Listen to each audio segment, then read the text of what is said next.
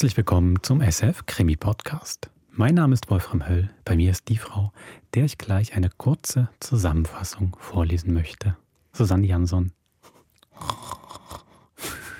Entschuldige, hast du gesagt vorlesen? Hast du gesagt Zusammenfassung? Ich bin da, Wolfram, ich, ich hallo. Halt, ich weiß halt schon, wie man verführen kann ja. zu Hörspielen, Literatur und zu Zusammenfassung. Komm, hör's mal hin, vielleicht. Vielleicht, vielleicht genau. ist es ja doch spannend für dich zum Hören und für die da draußen. Also, es geht um ein Sachbuch über Häftlinge und in dem Sachbuch wird folgender Fall geschildert. Es ging darum, um einen Ingenieur, der zu Unrecht verurteilt worden war. Ein Mann, den sadistische Werte an den Daumen aufhängten und der später infolge der dauernden Schmerzen morphiumsüchtig wurde. Seine Frau hatte zu ihm gehalten, ein Ausnahmefall. Entschuldige. Das ist ein Sachbuch über Frauen? Über Häftlinge, hast Nein. du gesagt. Aber der letzte Satz ist ja großartig. Der Ausnahmefall treue Ehefrau. Nein, äh, das ist äh, eine Zusammenfassung aus einem Sachbuch. Das heißt, es ist ein wahrer Fall. Surprise, mhm. surprise. Genau, also ich habe diese Zusammenfassung, die stammt von Patricia Highsmith herself. Mhm. Ähm, sie beschreibt im Buch Suspense oder wie man einen Thriller schreibt. Genau das, wie man gute Krimis schreibt. Eben auch die gläserne Zelle. Und erzählt dazu, wie sie zu dem Buch gekommen ist. Das eine war der ursprüngliche Auslöser, habe ich ja schon beim letzten Mal erzählt, Briefe von einem Häftling. Mhm. Und dann war sie so interessiert, angefixt vom Thema ähm, Leben im Gefängnis, dass sie Sachbücher gelesen hat. Und in einem Sachbuch ist sie eben genau auf diesen Fall gestoßen. Und dieser Fall, man merkt schon, das ist ja, naja, zumindest mal ein Drittel oder ein Viertel von der gläsernen Zelle, oder? Die wir, da wir es letzte Mal gehört haben. Oder im Hörspiel könnten wir jetzt auch sagen, die Hälfte. Es klingt bei der Zusammenfassung so nach Happy End, ne? Also die Frau bleibt bei ihm, er übersteht die Haft. Ähm, das ist ja jetzt beim Hörspiel, äh, was noch zu beweisen wäre, ob es so weitergeht. Das, mhm. Das stimmt. Die reale Geschichte geht dann auch noch anders weiter und auch ah. ohne Happy End und anders auch als im Hörspiel. Das erzähle ich gerne nachher. Also ist deine kurze Zusammenfassung nur kurz, weil du mir die Hälfte vorenthalten hast. Clever. Genau. clever. Suspense, Spannung, verführen. ja, aber es stimmt schon. Du hast ungefähr äh, beschrieben, was Phil Carter, so heißt ja unser Protagonist im Hörspiel, ähm, erdulden musste. Ich hätte geschworen, diese ausgeleierten Daumen äh, sind eine Erfindung, offensichtlich nicht. Ähm, mhm. Aber jetzt sind wir gerade an dem Punkt, dass er freikommt. Er hat äh, diese Haftzeit, zumindest ein Teil davon, sechs Jahre von zehn, hat er abgesessen, unschuldig verurteilt, du hast es gesagt. Aber das Gefängnis hat ihn ja komplett verändert. Nicht zu vergessen zum Beispiel, dass er gerade einen Mithäftling umgebracht hat in den Wirren einer Gefängnisrevolte. Mhm. Er hat auch noch Französisch gelernt und im Karate. Stimmt, das hat er auch noch. Jetzt kommt er aber wirklich heim zu Hazel. Eigentlich wartet dort auf ihn ein gutes Leben, gell? Er hat geerbt. Äh, seine Frau hat zu ihm gehalten, die gute. Sein Sohn ist da. Ähm, aber es gibt ja auch noch zwei Männer in dieser Außenwelt und der eine ist so David Sullivan. Das ist so ähm, Prince Charming, möchte ich mal sagen. Der Anwalt, hm. guter Freund der Familie, der immer für ihn gestritten hat. Und auf der anderen Seite gibt es Greg Gavel, ein, mit einer wunderbaren Schurkenstimme, wie ich finde. Der ist eher so ein bisschen zwielichtig und schmutzig, ein ehemaliger Geschäftspartner. Und ähm, die beiden sind so Teufelchen und Engelchen in Phils Leben, weil dem einen unterstellt er ja, dass er eine Affäre mit seiner Frau hat, David. Und das wird auch immer wieder befeuert von Gavel. Mhm. Und gleichzeitig muss er sich fragen, ob Gavel irgendetwas mit seiner zu Unrecht erfolgten Verurteilung, mit diesem Betrug im Baugewerbe, dem Übel des Anfangs, ähm, ob nicht Gavel was damit zu tun hat. Mhm. Also die heile Welt also, da draußen scheint nicht so heil zu sein. Total. Ich finde, es gibt wirklich genügend Dinge, genügend Fragen, die ähm, unser Ingenieur für sich beantworten muss. Und dann natürlich dann die große Frage, wie er reagiert, wenn er seine Antworten hat. Mhm. Also, dann würde ich doch sagen, viel Vergnügen beim zweiten Teil von Die gläserne Zelle von Patricia Highsmith. Viel Spaß. Voila! Das ist unser Zuhause, Schatz. Als erstes fielen ihm zwei Vasen mit Gladiolen ins Auge, dann ein mächtiger Gummibaum, eine ganze Bücherwand. Ein paar Möbelstücke erkannte er noch aus der Zeit in Fremont, aber die meisten waren ihm neu. Dann sah er ein paar uralter dunkelblauer Hauspantoffeln vor einem gemütlichen Sessel stehen.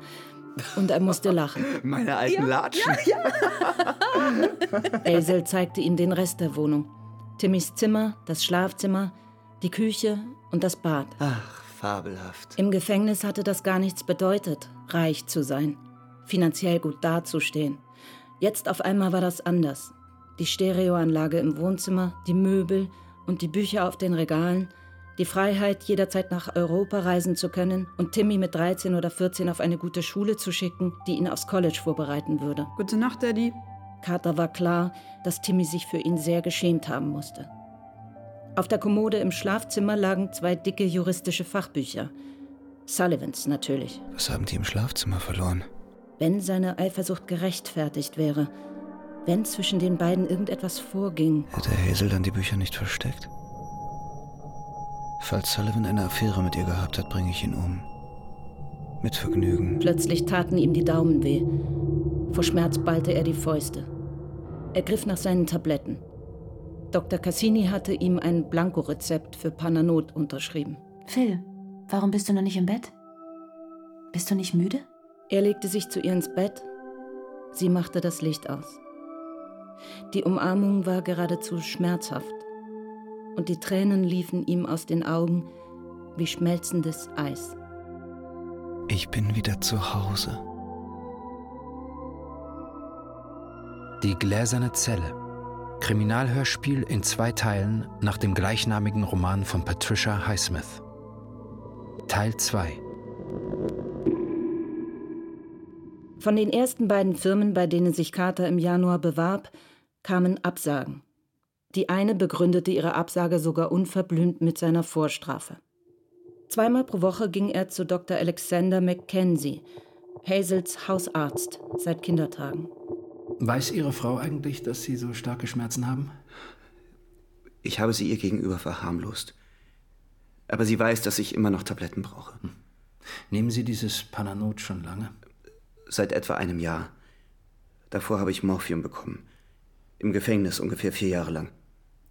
Wenn das so lange gegangen ist, müssen Sie doch auch Suchtsymptome entwickelt haben.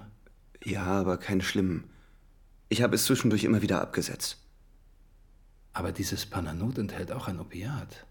Das ist genau dasselbe. Es wirkt aber nicht wie Morphium. Nehmen Sie bitte nicht mehr als vier Stück täglich. Na sowas. Phil, du wohnst hier? Als ob Garrel das nicht schon vorher wusste. Seit wann bist du denn draußen? Drei oder vier Monate. Hey, wie wär's mit dem Drink? Ich bin auf dem Weg zur Post. Arbeit? Hast du keine? Nein, noch nicht. Vielleicht könnte ich dir ein wenig behilflich sein.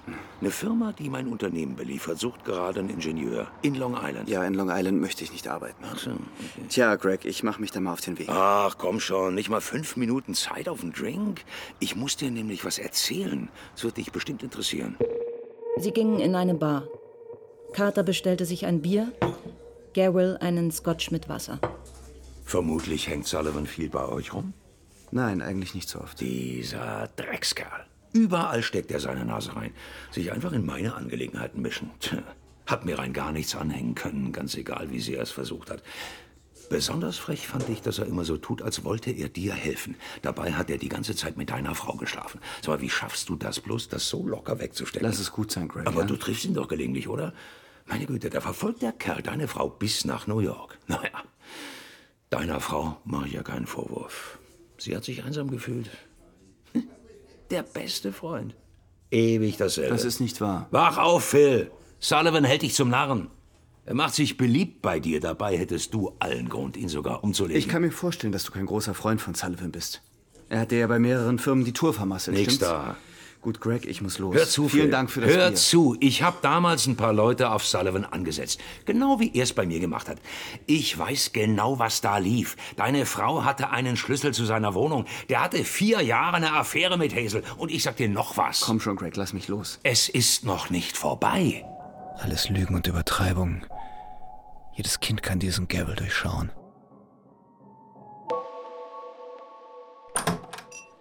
Hallo, schick siehst du aus. Komm rein. Der 14. Februar war Hazels Geburtstag. Sullivan hatte zu sich zum Cocktail eingeladen. Danach wollten sie alle japanisch essen gehen. Und wo ist Hazel? Sie wurde auf der Arbeit aufgehalten. Carter ging ins Wohnzimmer.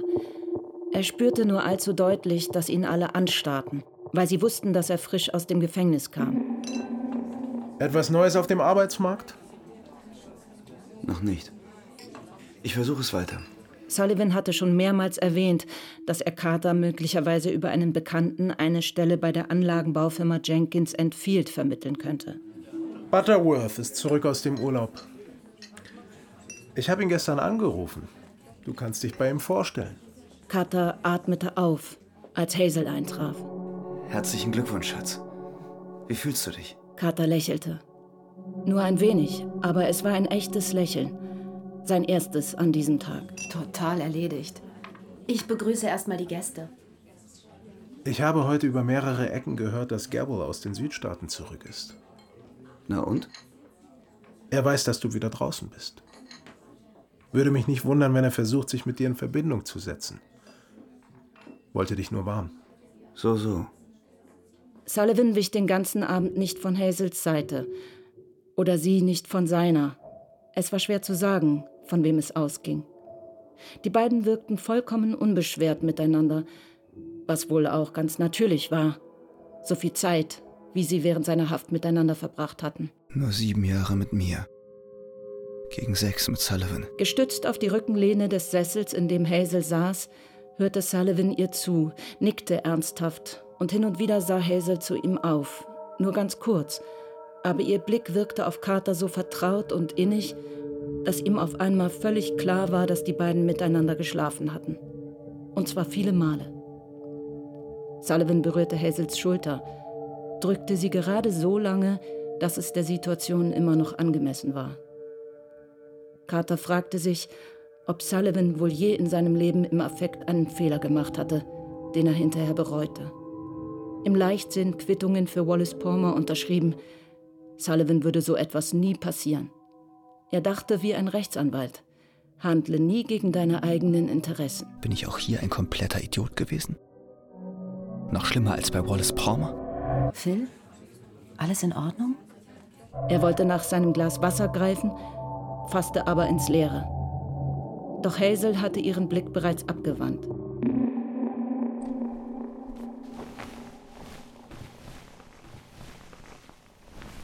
Schatz, kannst du nicht schlafen? Der viele Alkohol wirkte wie ein Aufputschmittel. Und die Daumen taten ihm weh.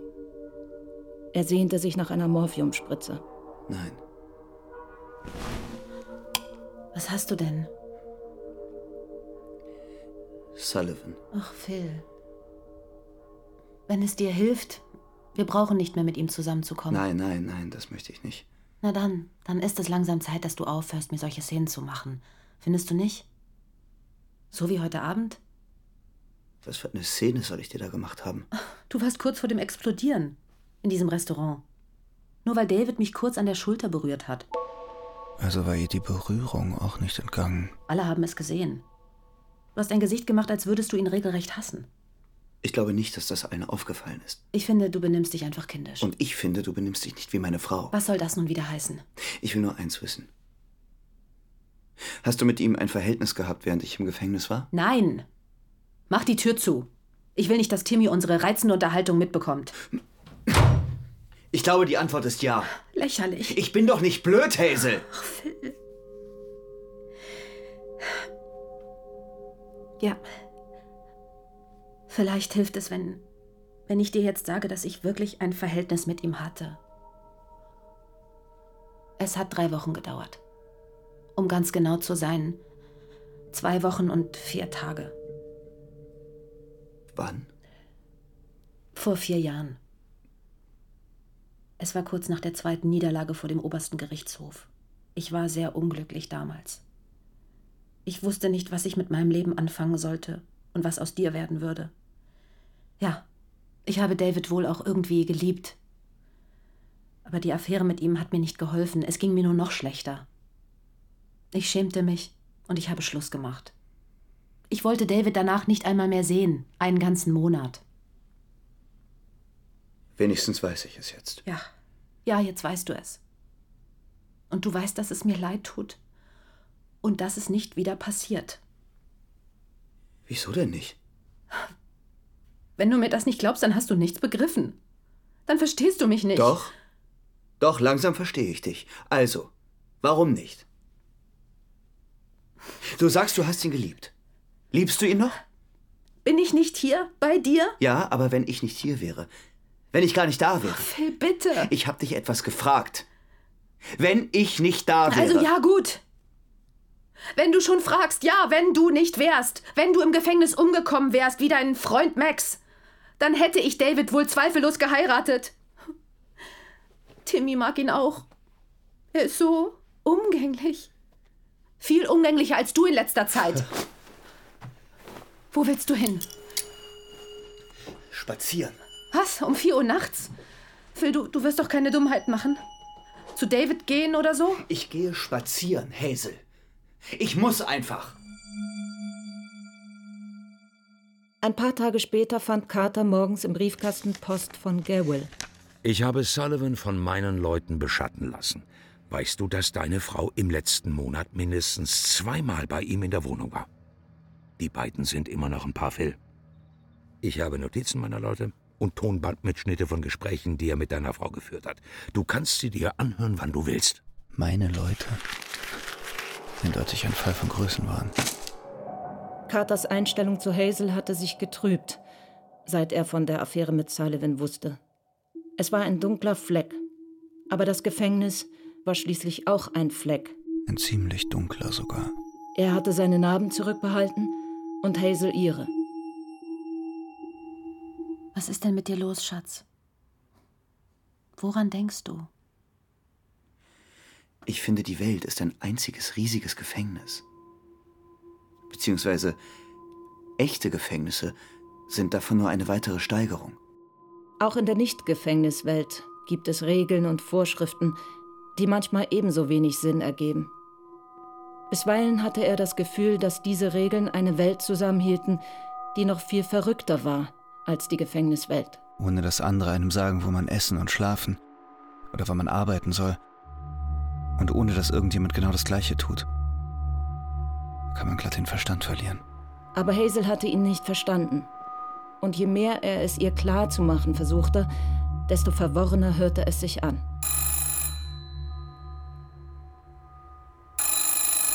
Ja, Carter? David hier. Ich würde gern was mit dir besprechen, Phil. Hast du heute Abend Zeit? So gegen sechs? Sicher, David. Willst du zu uns kommen? Nein, ich würde lieber alleine mit dir reden. Kommt jetzt das nächste Geständnis? Das eines vier Jahre andauernden Verhältnisses vielleicht? Sullivan empfing ihn an der Tür und nahm ihm den Mantel ab. Er wohnte im zweiten Stock und hatte die ganze Etage für sich. Kann ich dir einen Drink anbieten? Ja, danke, warum nicht? Aber nicht zu stark. Ja. Ich hatte einen Anruf von Gabriel. Er sagte ein paar ziemlich widerliche Dinge. Und auch, dass er mit dir geredet hat. Unsere Unterhaltung war auch ziemlich widerlich. Das kann ich mir denken. Mal, Phil. Hazel hat mich auch angerufen. Am Montag, mitten in der Nacht. An ihrem Geburtstag. Sie war sehr durcheinander und sie sagte, sie habe es dir erzählt. Das mit uns. Ja, das hat sie. Es ist die Wahrheit. Verzeih mir, Phil. Ich glaube Gavel nicht. Gut. Es ist eine ziemlich gemeine Anschuldigung. Und außerdem eine Beleidigung für Hazel. Weißt du, was er mir noch erzählt hat? Du wärst fuchsteufelswild geworden, als er dir sagte, dass. Also. dass es vier Jahre lang gedauert hätte. Angeblich hättest du gedroht, mich umzubringen. Ich sollte mir wohl vorsichtshalber einen Leibwächter zulegen. Sullivan schien das sogar ernst zu meinen. Carter erkannte, dass ihn das Thema von Sullivans Sicherheit nicht allzu sehr interessierte. Er hätte gar nichts dagegen, wenn Sullivan verschwende. Das Gefängnis zum Beispiel, wo das Gesetz des Dschungels herrscht. Wenn dort ein Häftling erfuhr, dass ein anderer seine Frau verführt hatte, würde der wohl bald danach in irgendeinem Korridor liegen. Todesursache ungeklärt. Hör zu, Phil. Diese Sache, die geht dich genauso an. Gabriel würde mich doch nur zu gerne von einem seiner schweren Jungs umlegen lassen und dir diesen Mord dann irgendwie anhängen.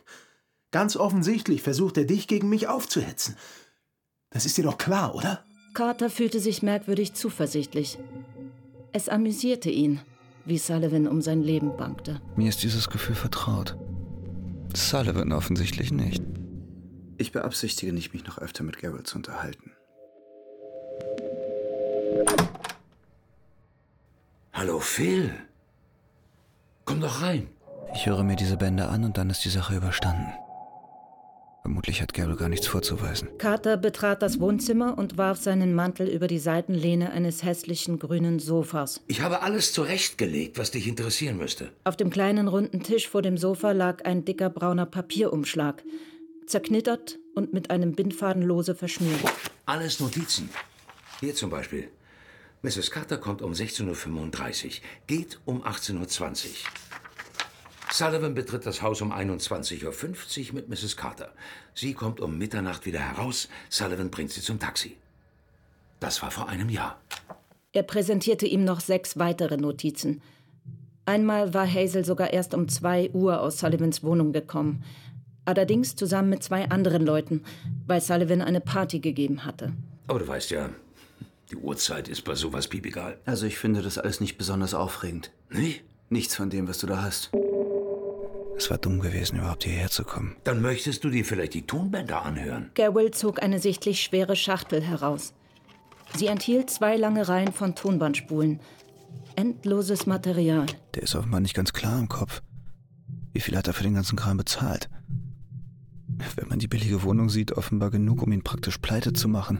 Garwell spulte vor, bis man das Zwitschern von Stimmen hörte. Ah, da ist es ja. Hazel kam gerade in Sullivans Wohnung an. Wie geht's dir, Schatz? Ach, ganz gut. Und dir? Boah, was für ein Tag. Ich muss den Tisch für neun bestellen. Für acht war nichts mehr frei. Passt dir das? Ich habe nichts dagegen. So haben wir ein bisschen mehr Zeit. Endlich kann ich mir diese Schuhe ausziehen. tu das. Magst du was trinken? Nein, danke. Noch nicht. Mein Schatz. Vielleicht küssen sie sich. Vielleicht auch nicht. Die Stille lässt allerdings darauf schließen. Na? Ist das was? Ach komm schon. Warum hast du das Ding nicht gleich im Schlafzimmer aufgestellt, wenn du unbedingt etwas beweisen willst? Mit Timmy geht alles klar? Ja, der übernachtet heute bei einem Schulfreund. Oh. Na prima. Und das? Ist es nichts?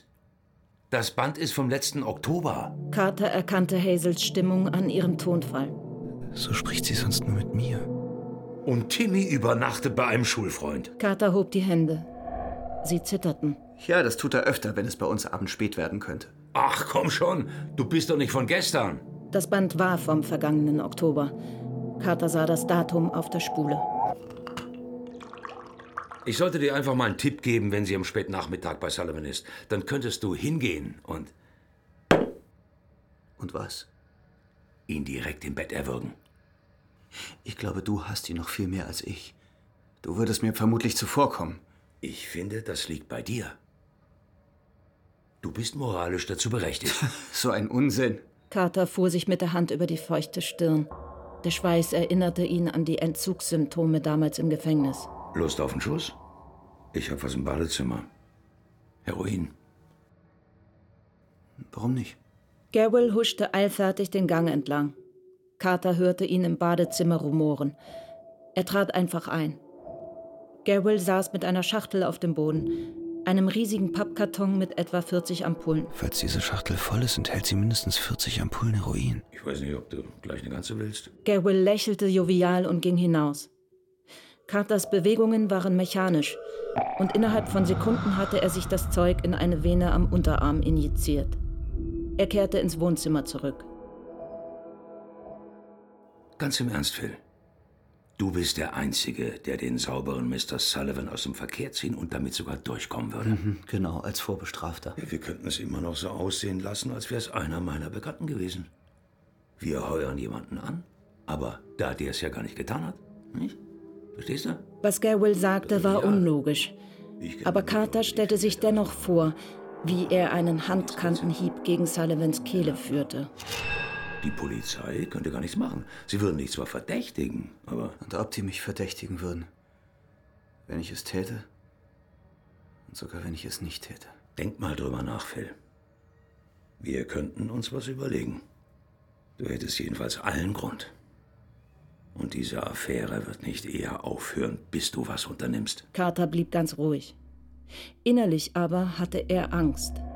Sein Herz schlug schneller, wie so manches Mal im Gefängnis, als er körperlich bedroht oder geschlagen worden war. Gute Nacht, Greg. Bis bald mal wieder, Phil.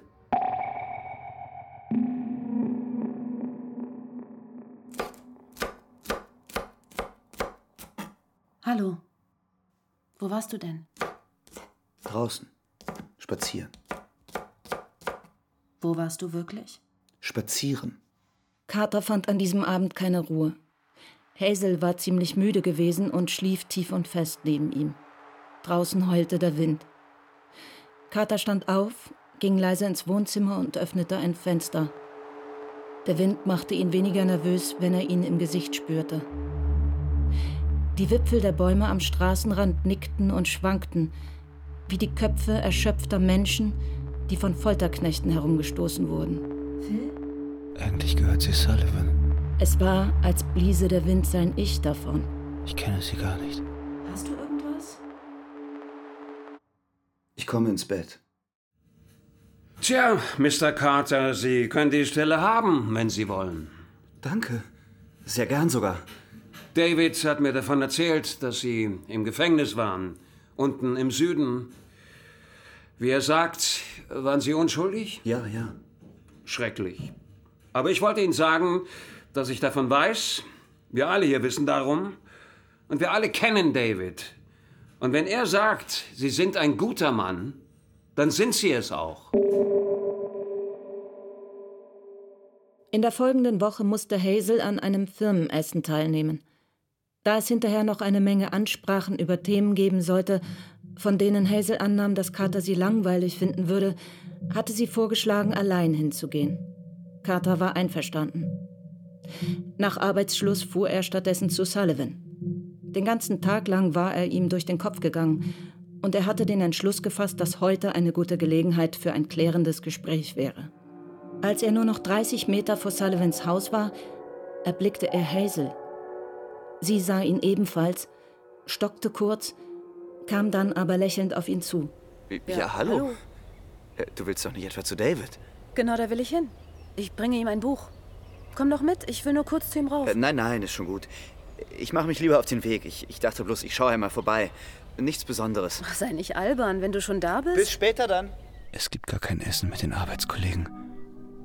Hazel verbringt den Abend bei Sullivan. Er ging bis zur Ecke wie eine Marionette. Wie ein Mann auf Stelzen. Ihr Pokerface ist wirklich bemerkenswert. Carter nahm ein Taxi und fuhr zu Gabriel. Ah, Phil, komm rein. Was feierst du? Ich möchte nicht. Ach was, nichts mit feiern. Komm, komm rein, Phil. Carter trat ein. Durchaus erfreut über den freundlichen Empfang. Auch wenn er den Mann, den ihm Gabriel vorstellte, und dessen Begleiterin eher zurückhaltend begrüßte. Ein großer, muskulöser Kerl mit breiten Schultern. Wir gehen jetzt besser. An der Tür wechselten die beiden noch einige Worte mit Gabriel. Dann schloss er die Tür hinter ihnen. Lust auf den Schuss? Gute Idee. Carter verschwand ins Bad, um sich die Spritze zu geben. Er nahm den Rest der Ampulle, die er beim letzten Mal angebrochen hatte. Dann erzählte er Gabriel von seiner Begegnung mit Hazel vor Sullivans Haustür. Wieso sagen Sie es mir nicht einfach? Warum ständig diese Heimlichtuerei? Ach, das ist doch für beide viel praktischer so. Schau, deine Frau bewahrt sich ihre gesellschaftliche Integrität. Und Sullivan, na, der kriegt eh nur die Schokoladenseite. Das ist ein freier Junggeselle und hat jederzeit was fürs Pet. Seine Ausdrucksweise störte Carter nicht im geringsten. Er hatte ja recht. Und es war fast eine Erleichterung, dass es einmal klar ausgesprochen wurde. Wo warst du, Phil? Bei Gavel. Gavel? Weshalb? Und bei dir? Wie war dein Abendessen? Ganz nett. Du willst also tatsächlich bei deiner Geschichte bleiben? Hör schon auf, Hazel. Wieso machst du dir überhaupt die Mühe zu lügen? Ich sehne mich nach David.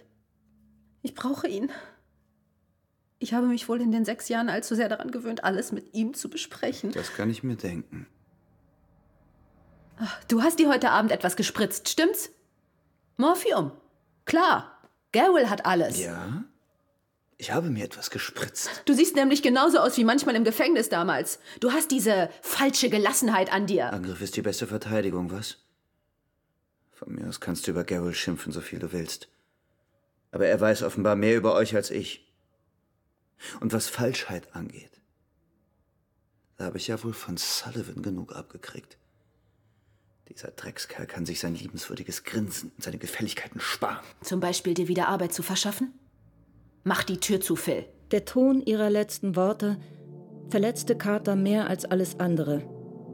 Sie hatte sich völlig unter Kontrolle, dachte wie selbstverständlich daran, dass Timmy ihr Gespräch nicht mitbekommen sollte. Carter schloss langsam die Tür. Danke. Carter spürte, dass sie ihn verabscheute. Oder vielleicht verabscheute sie den Menschen, der er im Gefängnis geworden war. Er fühlte sich wie weggefegt. Wie körperlich ausgelöscht. Ich gebe ja zu, dass das Gefängnis mich verändert hat. Aber ein Ungeheuer hat es nicht aus mir gemacht. Ich habe dir vertraut. Ach, lauter schöne Worte.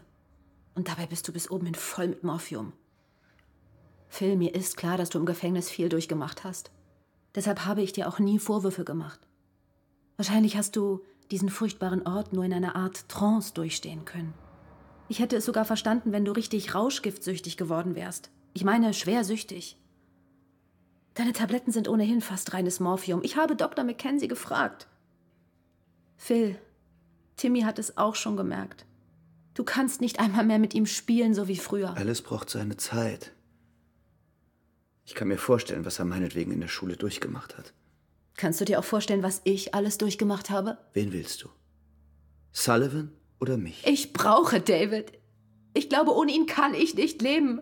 Ohne mit ihm zu reden. Und ohne mit ihm zu schlafen? Ach, ich kann heute Abend nicht mehr weiter darüber reden. Das geht auch heute noch weiter mit euch, stimmt's? Nein! Nicht so?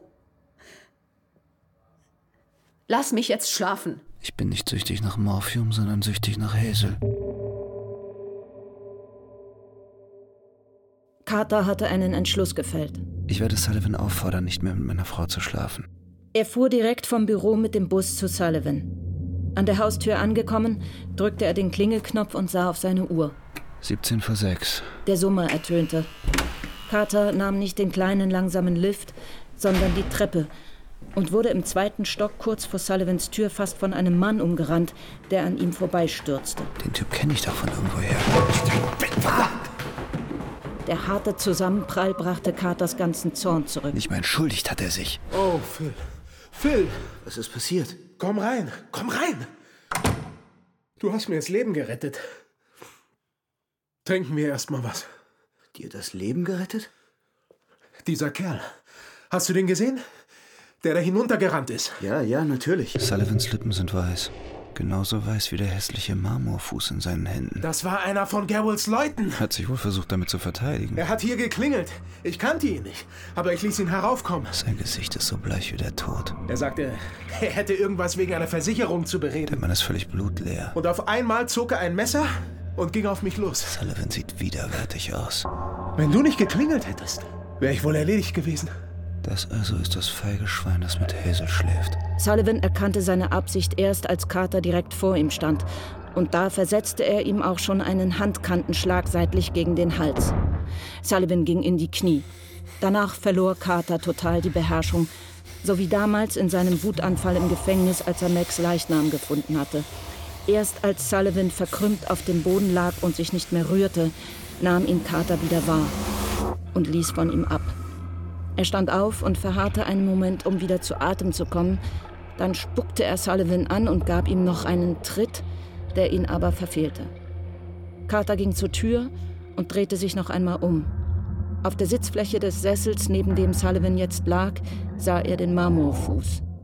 Dann schloss er die Tür und stieg die Treppe hinunter. Nicht nachdenken. Bloß nicht daran denken, was du getan hast. Steh es durch. Bis nach Hause waren es nur zehn Blocks zu Fuß. Ein Spaziergang wird mir gut tun.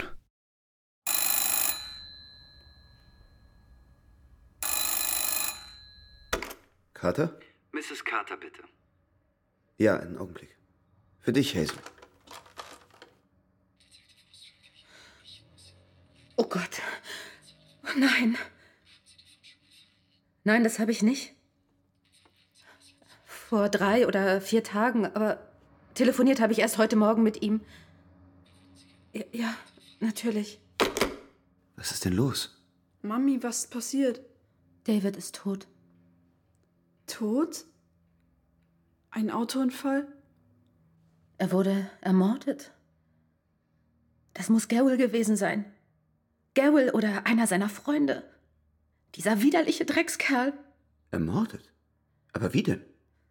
Man hat ihn mit etwas erschlagen. Auf den Kopf. W wollen Sie, dass du hinkommst? Nein, Sie wollen vermutlich morgen mit mir reden. Die Polizei ruft anscheinend alle seine Freunde an. Aber das wird doch kaum was nützen.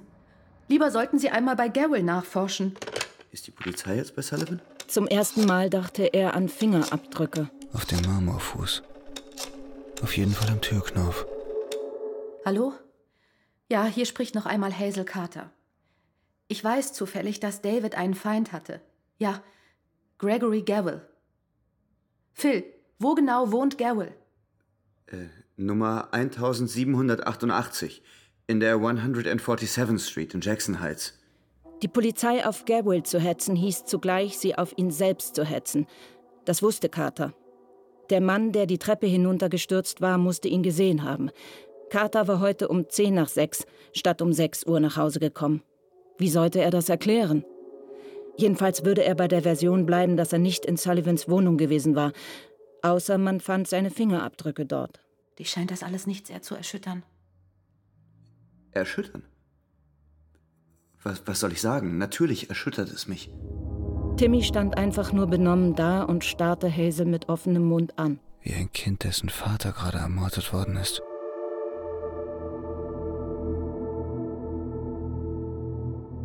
Guten Abend, ich bin Detective Ostreicher. Die Polizei war in weniger als zehn Minuten da. Mr. Carter, ich muss Sie fragen, wo Sie heute zwischen 5 und 7 Uhr waren. Diese Routinefragen stellen wir einem Bekannten von Mr. Sullivan. Ich bin vom Büro direkt nach Hause gefahren. Angekommen bin ich hier gegen sechs. Ich habe den Bus genommen. Wann genau war das? So gegen 5.30 Uhr, würde ich sagen. Waren Sie da, als er nach Hause kam, Mrs. Carter? Ja. Das stimmt also. Er kam gegen 6 Uhr heim. Ja. Sie hätte auch sagen können, ich sei erst um 10 nach 6 gekommen. Vielleicht war es ihr gar nicht aufgefallen? Sie haben sich also mit Mr. Sullivan öfter getroffen, ohne dass Ihr Mann dabei war, Mrs. Carter? Ich weiß schon, was Ihnen dieser Garwell erzählt hat. Also brauchen wir hier nicht um den heißen Brei herumzureden. Sie hatten also ein Verhältnis mit Mr. Sullivan? Ja. Wir hatten ein Verhältnis, das ist richtig. Mit Einverständnis Ihres Mannes? Nein. Also nicht direkt. Und Sie hatten deshalb eine Diskussion am Dienstagabend? Das stimmt. Es war schon mitten in der Nacht. Hat Ihr Mann bei dieser oder irgendeiner anderen Gelegenheit Drohungen gegen Mr. Sullivan ausgesprochen? Nein. Mr. Carter, sagen Sie mir bitte aufrichtig, was für eine Einstellung Sie zu Mr. Sullivan hatten. Also was für Empfindungen löste er bei Ihnen aus? Ich. Ich wusste von einer kurzen Affäre der beiden, die Jahre zurückliegt. Sie haben Mr. Sullivan geliebt, Mrs. Carter? Ich glaube schon, ja. Hatten Sie die Absicht, sich scheiden zu lassen? Nein, wir haben ein Kind, wissen Sie? Ja, natürlich. Aber das läuft darauf hinaus, dass die Lage in dieser Woche ziemlich ungeklärt war, oder? Ja, das stimmt wohl. Und Sie, Mr. Carter, hatten Sie nicht vor, die Situation mit Mr. Sullivan zu klären? Nun ja, doch. Ich wollte eigentlich zu ihm, wie ihn Gabriel sicher erzählt hat. Das war der Abend, an dem ich meiner Frau vor seiner Haustür über den Weg gelaufen bin. Ich wollte mit Sullivan reden, um ihn zu fragen, ob es stimmte, dass dieses Verhältnis immer noch weiterging und ja, und was er zu tun gedachte in Anbetracht dessen, dass ich es nun wusste. Aber dann habe ich ihn an diesem Abend doch nicht besucht. Ja, so hat Gavel es mir auch erzählt. Und Sie haben Mr. Sullivan danach nicht noch einmal aufgesucht? Nein. Warum nicht? Weil, also mit der Tatsache, dass meine Frau zu ihm wollte, meine Frage ja eigentlich schon halb beantwortet war. Alles andere wollte ich lieber mit meiner Frau besprechen. Aha. Mr. Carter, wir werden Ihnen die Fingerabdrücke abnehmen müssen. Also haben Sie in Sullivans Wohnung Fingerabdrücke gefunden? Garwell erzählte, Sie hätten während Ihrer Zeit im Gefängnis eine Verletzung an den Daumen erlitten? Ja. Die Daumen lasse ich Sie selbst auflegen, falls Sie sie fest abrollen können. Wir haben einen Abdruck aus Sullivans Wohnung. Leider keinen besonders guten. Er stammt von dem Marmorfuß, mit dem er vermutlich erschlagen wurde. Ist mein Handkantenschlag auf Sullivans Hals ohne Spuren geblieben? Oder hat man sie übersehen? Der Abdruck, den wir haben, ist ein Mittelfinger. Dieser da. Ostriker kam auf Gerwill zurück. Die Prüfung seines Alibis ergab, dass es wasserdicht war. Carter erklärte, Gerwill habe seiner Frau eine Affäre mit Sullivan unterstellt. Und deshalb sei es ihm wichtig gewesen, sich zu vergewissern, ob Gerwill dafür auch Beweise habe. Am nächsten Tag ließ Ostriker Carter wissen, dass die Sekretärin von Carters Firma zu Protokoll gegeben hat, er hätte das Büro früher verlassen als von ihm angegeben.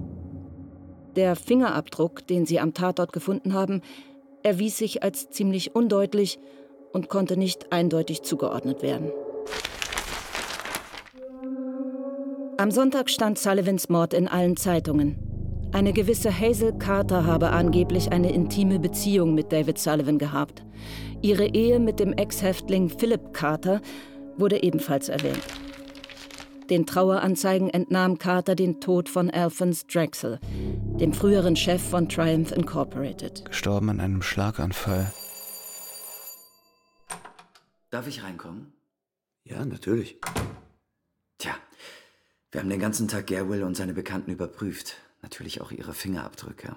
Was ist mit den Fingerabdrücken am Tatort? Wir haben nur einen einzigen. Er könnte von ihrem Mann stammen. Oder von Mr. Anthony O'Brien. Anthony hieß der Kerl, den Carter damals in Gerwills Wohnung getroffen hatte. Der könnte es durchaus gewesen sein. Unwillkürlich zuckte Carter zusammen.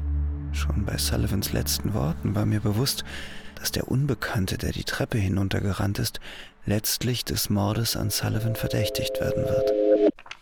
Das einzig Konkrete, das wir haben, ist diese Linie hier und die paar Wirbel drumherum. Das Bild zeigte etwa ein Drittel eines Fingerabdrucks. Es war tatsächlich nicht mehr als ein Fragment. Was ist mit diesem O'Brien? Wer ist das? Ein Barmann aus Jackson Heights, mit Gerwill befreundet. Nach eigener Aussage und auch der seines Mitbewohners kam O'Brien am Freitag um fünf in seine Wohnung in Jackson Heights. Phil, findest du nicht, du solltest Mr. Ostriker von Gerwills Rauschgift erzählen? Rauschgift? Ja. Er hat mir etwas angeboten. Heroin. Und ich habe auch zweimal welches genommen. Ich bekam im Krankenhaus, also, also im Gefängnis, Morphium wegen meiner Daumen. Und Garrel hatte einen ordentlichen Vorrat. Das hätten Sie mir eher sagen sollen. Jetzt haben wir es auch noch mit Drogenhändlern zu tun. Übles Geschäft, übles Gesindel. Carter spürte, dass Ostrikers Verdacht gegen ihn wuchs, dass er ihn die ganze Zeit schon verdächtigt hatte. Der ist sich seiner Sache so sicher, dass er es nicht mal besonders eilig hat. Nachts im Bett versuchte Carter Hazel in die Arme zu nehmen, aber sie wandte sich verkrampft ab. Hast du eigentlich manchmal Halluzinationen vom Morphium, Phil? Zustände, in denen du ohne dein Wissen irgendwelche Sachen getan hast? Warum fragt sie mich nicht direkt, ob ich Sullivan ermordet habe? Nein, habe ich nicht. So wie er seine Frau kannte, würde sie nicht noch mehr Aufmerksamkeit auf sich ziehen wollen, indem sie ihren Verdacht aussprach und ihn verließ. Wenn ich Hazel zurück will, muss ich es O'Brien in die Schuhe schieben. Carter runzelte im Dunkeln die Stirn und suchte sein Gewissen zu ergründen, beziehungsweise die leere Stelle, wo es einmal gewesen war. Vielleicht habe ich gar kein Gewissen mehr. Im Gefängnis hatte er einen Mann für weniger, wirklich viel weniger, getötet. Und das hat mir auch nie zu schaffen gemacht. Er beschloss, Gerwill noch einmal zu besuchen und seine Gerissenheit herauszufordern. Du hast der Polizei gesagt, du hättest Heroin von mir bekommen. Ja, tut mir leid. Boah, sicher. Sullivan bist du los. Und keiner hängt dir was an. Die verdächtigen mich genauso sehr wie dich. Ja. Wie klappt's denn so mit Hazel? Es geht dich nichts an. Nur viel zu prahlen scheint's ja nicht zu geben, was? Prahlen ist nicht so mein Stil. Du würdest es mir erzählen, wenn alles in Butter wäre. Und man würde es dir ansehen. Wann willst du denn eigentlich O'Brien sein Geld geben? Gar nicht. O'Brien ist nie in dieser Wohnung gewesen. Aber du. Er lügt. Carter war plötzlich sehr froh, dass er Garwell mittlerweile so gut einschätzen konnte. Erzähl keinen Unsinn. Ich durchschaue dich. Ich weiß, dass du O'Brien noch bezahlen musst. Der ist nämlich pleite, wie ich heute von Ostraker erfahren habe. Er wartet auf dein Geld, stimmt's? Meinst du, ich könnte ihm kein Geld geben, wenn's sein müsste? Ich meine, wenn ich ihm welches schuldig wäre? Ich müsste doch nur jemand anders bitten, dass der es ihm bezahlt. Ach, wem könntest du denn vertrauen? Du müsstest doch erklären, wofür du O'Brien Geld schuldest, oder? Garrel könnte mich vernichten, wenn er erwähnt, dass O'Brien mich im Treppenhaus gesehen hat. Aber Garrel sagt davon nichts. Wenn ich O'Briens Auftraggeber wäre, hätte ich ihn da nicht längst bezahlt? Und wenn ich ihn angeheuert hätte, meinst du, da kommt einer dahinter? Bis jetzt haben die kein bisschen rausgefunden.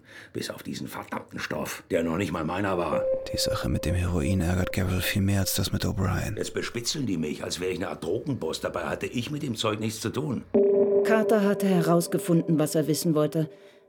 O'Brien kannte als einziger die Wahrheit.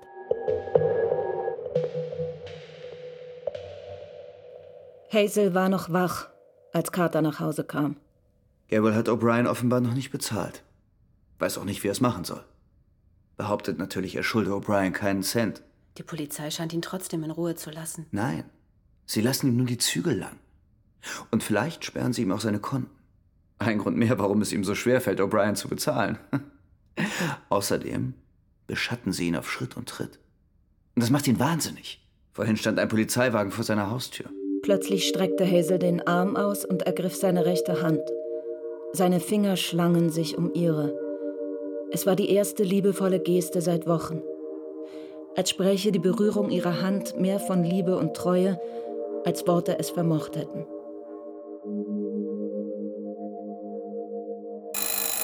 Zwei Tage später geschah das Unvermeidbare. Anthony O'Brien hier. Sie wissen, weshalb ich anrufe. Mr. Carter, ich brauche Geld. 5000 Dollar. Mein Telefon könnte abgehört werden, ist Ihnen das klar? Wenn die Polizei dahinter kommt. Wird sie nicht. Wir treffen uns im Freien. Und zwar 12th Street, Ecke 8th Avenue, Freitagabend um 11. Sie kommen mit dem Geld. Und zwar pünktlich. Sonst rede ich um halb zwölf mit der Polizei. Auf einem Sparkonto hatten er und Hazel 7000 Dollar. Aber selbst wenn er das Geld auftreiben würde, wäre die Geschichte mit O'Brien damit längst nicht vorbei. Falls die Polizei ihn und Carter in Ruhe ließ, könnte O'Brien nach und nach an die 50.000 Dollar aus ihm herausquetschen. Wenn sie O'Brien irgendwann mit den 5000 schnappten, würden sie ihn natürlich fragen, woher er das Geld hatte. Von Carter, würde er antworten. Und warum? Auch das würde er ihnen sagen. Selbst wenn O'Brien seine Version vortrug und man sie ihm nicht abnahm, würde seine Aussage bei Hazel einen verhängnisvollen Zweifel sehen. Auch wenn ich sämtliche Kreuzverhöre der Polizei überstehe, wird dieser Zweifel haften bleiben. Verdammter Mist! Wenn ich O'Brien umbringe, wäre alles ganz einfach. Wenn ich O'Brien umbringe und damit davonkomme. Es müsste so aussehen, als wäre es wieder einer von Garwills Handlangern gewesen. O'Briens Tod käme Garwill gelegen. Dann könnte er nicht aussagen und Garwill müsste ihn auch nicht bezahlen. Carter wischte sich den Schweiß von der Stirn. Ich sehe keinen anderen Ausweg. Ich muss O'Brien töten.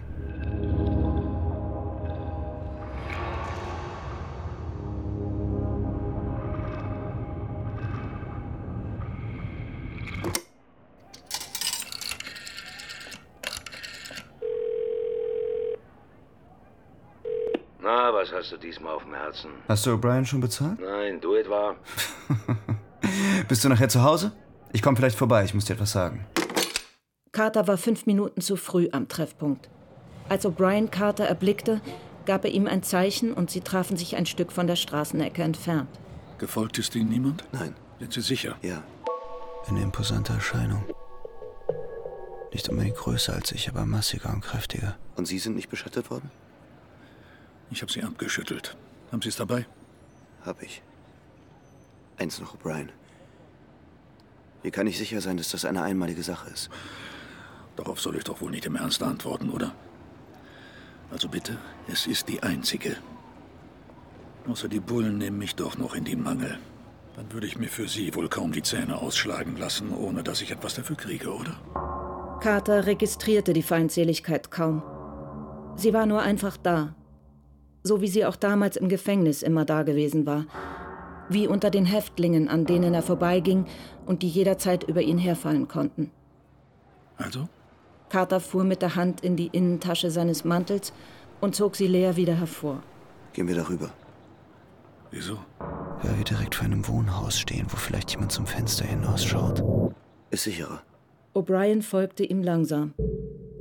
Carter senkte den Kopf und hielt die Hände dicht vor der Brust, als ob er das Geld abzählte, das er gerade aus der Tasche gezogen hatte.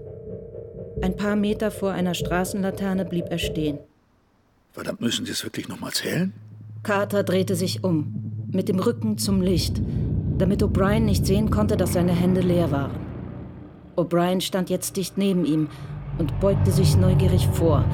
Carter riss beide Hände hoch und erwischte O'Brien am Kinn. Der Effekt war lediglich, dass O'Briens Kopf in den Nacken flog, aber mehr hatte Carter nicht gewollt. O'Brien versuchte ihm eine rechte zu verpassen, aber Carter wich der Faust aus und versetzte ihm einen Schlag mit der linken Handkante. Vorn seitlich gegen den Hals, um keinerlei Spuren am Kehlkopf zu hinterlassen. O'Brien schien davon nicht außer Gefecht zu sein, aber doch etwas angeschlagen. Er krümmte sich ein wenig und Carter setzte mit einem weiteren Handkantenschlag seiner Linken nach. O'Brien ging auf dem Pflaster zu Boden und Carter verpasste ihm noch einen Fußtritt mit voller Wucht in den Nacken. O'Brien rührte sich nicht. Hey! Hey! Hilfe! Hilfe! Carter rannte vor der Stimme davon. Er bog in die erste Seitenstraße und verfiel dann in einen langsamen Trott, weil ihm zwei Männer entgegenkamen. Dann ging er im Schritttempo weiter, im Zickzackkurs durch die Häuserblöcke. Vor einem Nachtclub stieg er in ein Taxi und ließ sich bis zum Times Square fahren. Dort wechselte er das Taxi und fuhr nach Jackson Heights.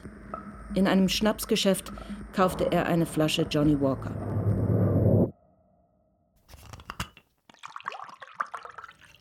Wieso kommst du so spät? Abendessen mit ein paar Leuten aus der Firma. Man sitzt herum und plaudert, kennst du ja.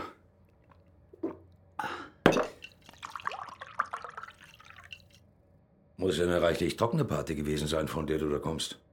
Tja, chinesisch. Jede Menge Tee, aber sonst. Ostreiker hat mir übrigens heute etwas erzählt, das ich dir weitersagen wollte. Inzwischen ist das Material gesichtet, das Sullivan gegen dich zusammengestellt hat. Und sie sind ziemlich beeindruckt davon. Ach, jetzt fängst du schon wieder mit dem Unsinn an. Das hat man mir jedenfalls gesagt. Und mir ist ein Stein vom Herzen gefallen. Herrgott nochmal. Ein für allemal. Ich habe zum Teufel! Das meiste von dem Geld damals hat Drexel eingesagt, die Hälfte jedenfalls. Er die eine und Wally Palmer die andere. Drexel? Dieses Klappergestell, das ständig in die Kirche rannte, dessen Charakter so über jeden Zweifel erhaben war, dass man ihn seinerzeit kaum verhört hat? Also hat er mir mein Gehalt nur weiter bezahlt, um sein Gewissen zu beschwichtigen. Verstehe. Dann ist es ja kein Wunder, dass Sie das meiste von dem Geld nie gefunden haben. Die Hälfte von 250.000 Dollar. Drexel hat fast alles irgendwo gebunkert. Aber du musst doch auch etwas bei der Triumph-Geschichte eingesteckt haben, Greg, oder? Hat Drexel denn nicht geahnt, dass du von seiner Unterschlagung wusstest? Ein paar Krümel habe ich abgekriegt. Lächerlich. Palmer spielte sich immer auf wie ein Millionär, hat mich gnädig hier und da auf ein Wochenende nach New York mitgenommen und meine Rechnung gezahlt. Und das nennst du etwas einstecken? Und warum hast du die zwei nicht bluten lassen? Drexel und Palmer mussten etwas gegen Gavel in der Hand gehabt haben. Schon gut, ich verstehe schon. Wo bist du heute Abend gewesen, Greg? Ich? Na, ich war in der Bar und hab mir dort im Fernsehen Ringkampf angeschaut. Du warst mit mir zusammen. Den ganzen Abend. Hä? Ich habe dich in dieser Bar getroffen. Du bist als erster nach Hause gegangen. Ich bin etwas später mit einer Flasche Scotch nachgekommen. Was soll das Ganze? Heb endlich ab! Hallo? Aha. Was? Nein, nein. Ja, ich, ich, ich bin hier, ja. In Ordnung. O'Brien ist tot. Und du hast ihn umgebracht. Tja, entweder ich oder du, das ist klar. Aber am besten war es keiner von uns beiden, Greg. Und deshalb sind wir heute Abend am besten zusammen hier gewesen. Ich werde Hazel erzählen, dass meine Geschichte mit dem Firmenessen gelogen war und dass ich dich getroffen habe. Wir waren in der Bar verabredet. Ist es dort voll gewesen? Ja. Adresse? Rogers Tavern, Jackson Heights Boulevard.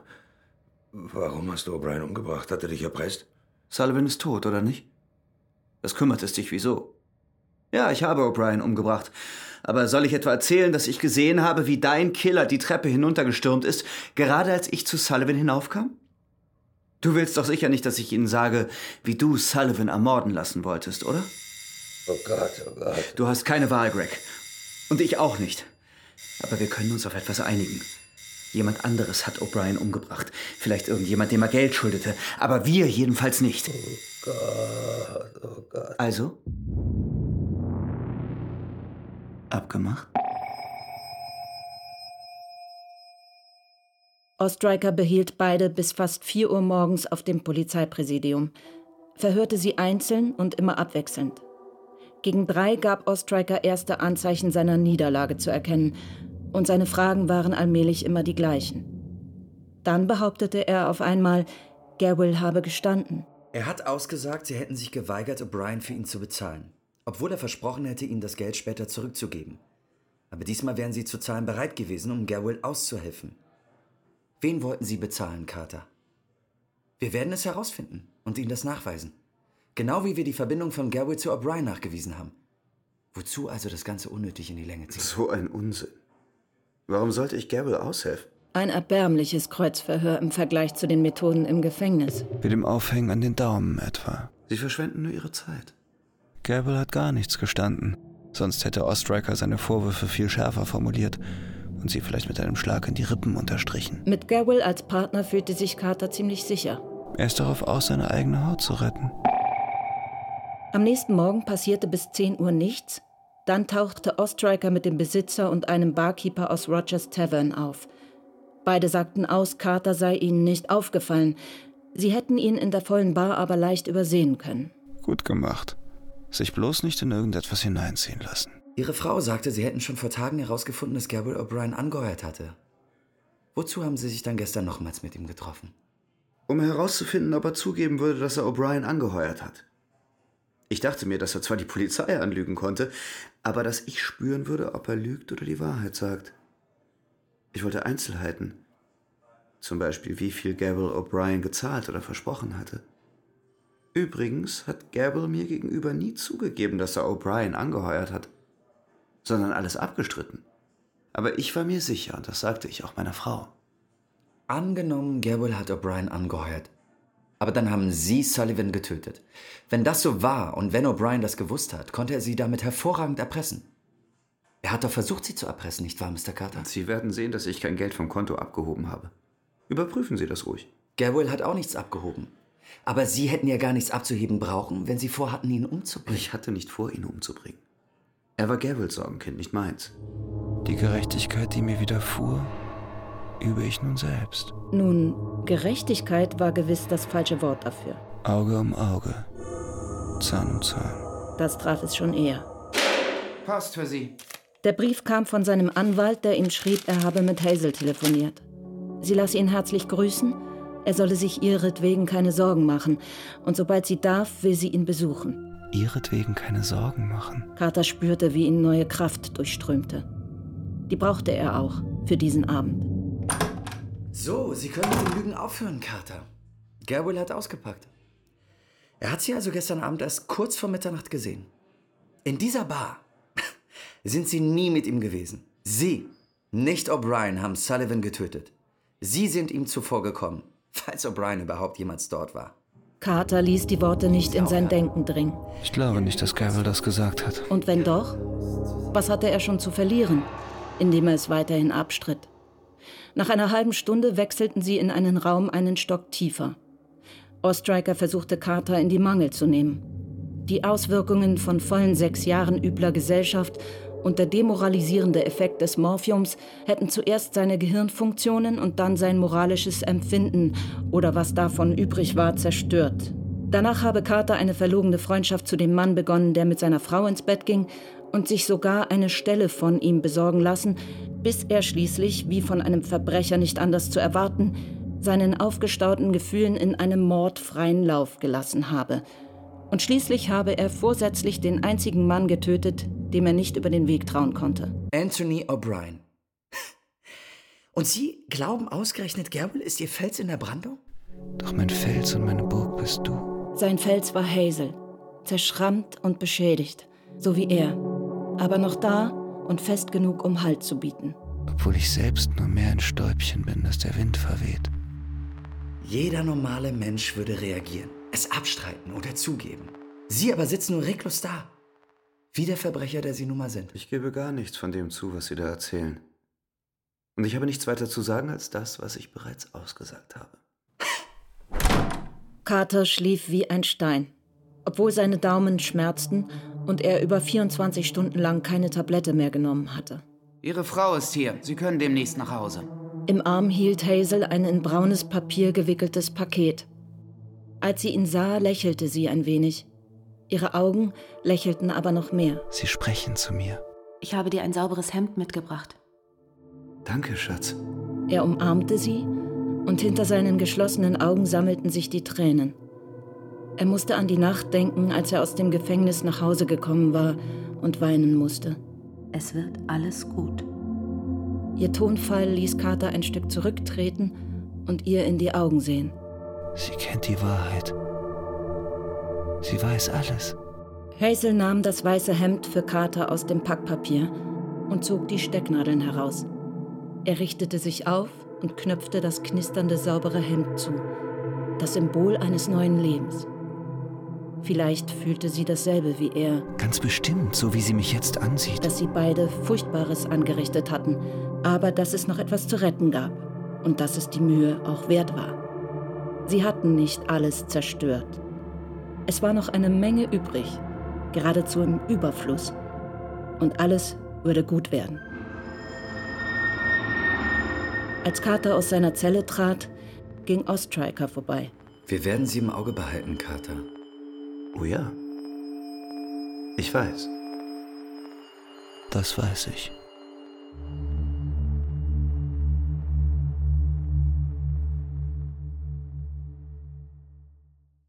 Das war also der zweite Teil von Die gläserne Zelle von Patricia Highsmith.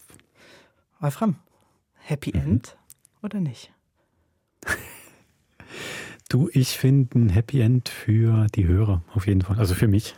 So, ich fand das ein sehr überraschendes, sehr gutes Ende. Stark. Okay, in dem Sinne Ähm, verstehe ich es auch als Happy End. Okay. Aber genau. Aber jetzt, also, ich find, fand es wirklich ähm, überraschend. Und ähm, ja, also wie viel eigentlich dann doch drin steckt, wenn man die, die Täter davonkommen lässt.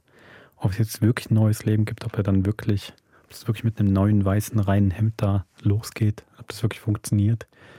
Ob dann quasi die Gefängniskluft nicht trotzdem immer wieder durchscheint, ähm, bleibt sehr ambivalent. Aber ich finde einfach die, gerade die Figur der Hazel, dass sie da überhaupt wieder mitgeht mit dem Mann, das macht sie für mich nochmal viel spannender. Also ich gehe mit dir mit. Das meine ich damit, das Happy End für uns Zuhörende, weil es nochmal die mega Überraschung zum Ende gab. Das ist einfach befriedigend, dramaturgische Entwicklung so. Aber ansonsten ähm, bin ich ja mit vier Fragezeichen alleine und auch gerade bei Hazel.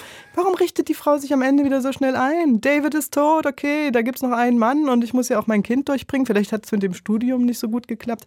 Also mich überrascht dieser Überlebensinstinkt. Ich bin ja sonst ein großer Fan von ihr während des ganzen Hörspiels, aber hier bin ein bisschen enttäuscht fast. Ja, ich weiß auch nicht, aber gleichzeitig hat sie ja auch, ähm, für, für mich ist irgendwie zwar überraschend, aber trotzdem stimmig. Ich meine, sie hat ja auch ihren Mann betrogen, hat, hat auch jeden guten Grund dazu, ähm, aber gleichzeitig so ganz, ähm, vielleicht hat sie auch den Wunsch eben nach einem Neustart mit Ja. diesem morphiumsüchtigen Frack sagst- du hast- Ehemann. Du hast es noch hingebogen. Nein, überhaupt nicht. Aber genau an dem Punkt, sie hat ja auch ihren Mann betrogen. Sie hat ja auch Schuld auf sich geladen. Du hast gesagt, verständlicherweise. Aber weißt du noch, dass wir das letzte Mal über die Erzählerin gesprochen haben und über ihre Mhm. angebliche Unparteilichkeit? Und sie sagt nämlich jetzt kurz vorm Schluss, sagt sie, sie hatten beide Schreckliches angerichtet. Das ist überhaupt nicht vergleichbar. Stimmt. Sie, also, das ist nur aus Phils Sicht schrecklich. Gut. Du hast völlig recht. Ja, also ich weiß nicht, wo meine Sympathie für ihn noch geblieben ist in der äh, Geschichte. Natürlich hat er es ganz, ganz ähm, lang getragen. Ähm, aber der Punkt, wo ähm, eine seelische Verstümmelung übergeht in eine wahnhafte Selbsteinredung. Also wie weit ist er dann wirklich noch ferngesteuert äh, von, von Drogen und von Erfahrungen oder wo ist es dann auch einfach ein Loslassen von gesellschaftlichen Normen und Regeln, dass er ganz bewusst eingeht? Ja. Ganz banale Eifersucht und Ratte, äh, Rache. Genau, das meine ich aber eigentlich damit, genau. Ja. Und die Fähigkeit, äh, was dagegen tun zu können, auf eine sehr brachiale Art und Weise. Hey, du hast doch gesagt, dass die Zusammenfassung, der kurzen Zusammenfassung Mhm. der wahren Geschichte ähm, auch noch ein Ende hat. Ist das denn gleich? Eben nicht. Soll ich es vorlesen, wie es weitergeht? Ein Happy End für mich jetzt. Sehr gut, ja, bitte. Naja, es, es sterben weniger Leute. Also, Mhm. wir waren ja bei, seine Frau hatte zu ihm gehalten, ein Ausnahmefall. Und jetzt geht's weiter. Er schämte sich jedoch wegen seiner Morphiumsucht so sehr, dass er Mhm. nach seiner Entlassung einfach nicht zu ihr und seiner Familie zurückkehren konnte. Er ging in eine andere Stadt, nahm dort eine Stellung an und schickte Geld nach Hause. Oh, mir reißt gerade das Herz auf. Da, damit endet oder hältst du noch was zurück? Nee, ähm, das ergab schon fast eine fertige Geschichte, schreibt Frau Highsmith. Stimmt, nur noch minimale Änderungen hat sie vorgenommen. Nur ein Ja. paar Tote. Ja, Aber Ach. ganz anders, oder? Also vor lauter Scham dann ähm, wäre ein anderes Genre. wählt er die. Einsamkeit und trotzdem nimmt er zumindest die finanzielle Verantwortung noch wahr für die Familie. Ganz, das ganz bleibt anders. ein guter Mensch, ja. Mhm. Ja. Hey, aber wie toll muss das auch sein, zu Highsmith-Zeiten ähm, Verbrecher zu sein? Also toll in Anführungszeichen, aber ähm, ein Hoch auf diese, auch wieder in Anführungszeichen, dumme Polizei. die verhält sich im Verhör jetzt am Schluss ja nun wirklich nicht, nimmt ihn ja nicht ernsthaft in die Mangel. Ja, das, oder es ist Mhm. halt so zusammengefasst. Und ein Glück, dass es zu seiner Zeit noch keine DNA-Analyse gab. Ich meine, er spuckt Mhm. auf die Leiche von David. Und zum Glück haben sie nur einen halben Fingerabdruck. Ja. Der nicht identifizierbar ist. Ja.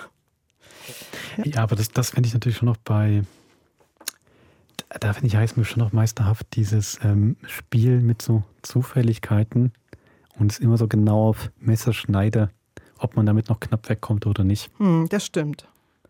Das stimmt. Also gab es ja auch bei Tiefe Wasser und bei, ähm, Beim süßen Wahn, ne? Ja. genau, ein Ja. paar Mal kommen sie ja dann doch ganz gut weg damit, obwohl eigentlich alles dagegen spricht. Und ähm, dann halt irgendwann nicht mehr. Und hier, hier reicht es einfach bis zum Schluss. Ja, es ist auf jeden Fall noch viel mehr ein ähm, Kampf auf Augenhöhe Polizei versus äh, Verbrecher, auch bei der süßen Wahn. Da reicht es ja manchmal einfach einen falschen Namen anzugeben, ob beim Hauskauf oder am Telefon. Äh, und dann bist du schon so ein bisschen aus der Sache raus. Und hier, das, was du meinst, auf der Waage, reicht das noch, dass ich davon komme oder nicht? Ähm, ist ja auch jeder Fall, obwohl es super gebaut ist, das stimmt schon. Also, dass er Hazel auch schon am, äh, ein paar Tage davor äh, zu David da vor, ähm, vor dem Haus trifft und sowas. Das sind so viele Bausteine, die er später für sein Alibi verwenden kann. Ähm, das ist schon cool gemacht, ja. Uns haben ja auch einige von euch geschrieben, die ebenso schwer beeindruckt waren von Frau Highsmith. Ja, also zum Beispiel Mark hat geschrieben, Fanpost, ein Patricia Highsmith. Ähm, guten Morgen beiderseits. Patricia Highsmith einfach sensationell. Es geschieht so vieles, zum Teil aus Carters Sicht passiv in diesem Stück, ist dabei so verdichtet. Chapeau. Und Andy hat auch geschrieben, weil er sagt, ihr habt mich ermutigt, Feedback zu senden und hier ist es.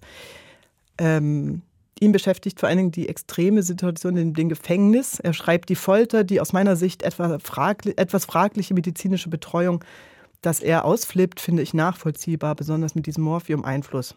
Gut, Rechtfertigung für einen Tod. Danke, Andy. Das zweite ist die Eifersucht und auch dieser schreckliche Typ, der kleine Dicke, Gavel, den ich großartig fand beim Zuhören. Ging es dir auch so? Mhm. Stefan Schad ist das. Muss ich mir mal merken. Okay, aber das hat ähm, Andi nicht geschrieben. Bei ihm geht es weiter. Der kleine Dicke, genau, der stichelt. Ich habe eher ein Problem mit Ehe und Besitztum, als ob ein Ehepartner ein Objekt wäre. Ganz bei dir, Andi. Und die Brutalität, die hält er für realistisch. Sie ist Stanford Prison Experiment. Und der glaubt schon, dass es Sadisten anzieht, als Gefängniswärter zu arbeiten. Kennst du das Stanford Prison Experiment? Mhm. Ähm, ja, ja, ja. Gab es ja nicht einen deutschen Das Film, aber das das hieß sicher nicht. Das Experiment, ja. Das glaube ich, wo man die Leute einteilt in Häftlinge Mhm. und Mhm. Wärter. Mhm. Einfach normale. Studienteilnehmer. Das läuft extrem aus dem Ruder. Mhm. Gut, und ähm, wer jetzt noch mehr Lust auf Highsmith hat, wie gesagt, den süßen Wahn hatten wir bei uns im Krimi-Podcast. Der steht immer noch da, das verlinke ich. Und wir haben auch was Schönes im Hörspiel in einer Woche. Werde ich Ja. auch verlinken. Ähm, Casa Highsmith heißt das. Da geht es um Highsmiths Notizbücher. Daraus wird ein Hörspiel gemacht vom Südwestdeutschen Rundfunk. So schön gesagt. Aus tausenden von Seiten äh, wurde das verdichtet. Naja, das ist natürlich noch bruchstückhaft, aber ich finde das auch eine sehr schöne Produktion, diese gealterte Highsmith, die sich dann ins Tessin zurückgezogen hat, alleine mit zwei Katzen und ihrer Schreibmaschine und ihren Notizbüchern und ihrem kettenrauchenden Zustand und ihr Leben Revue passieren lässt. Also, hier gibt es nächste Woche wieder ein Krimi. Bis zum nächsten Mord. Macht's gut.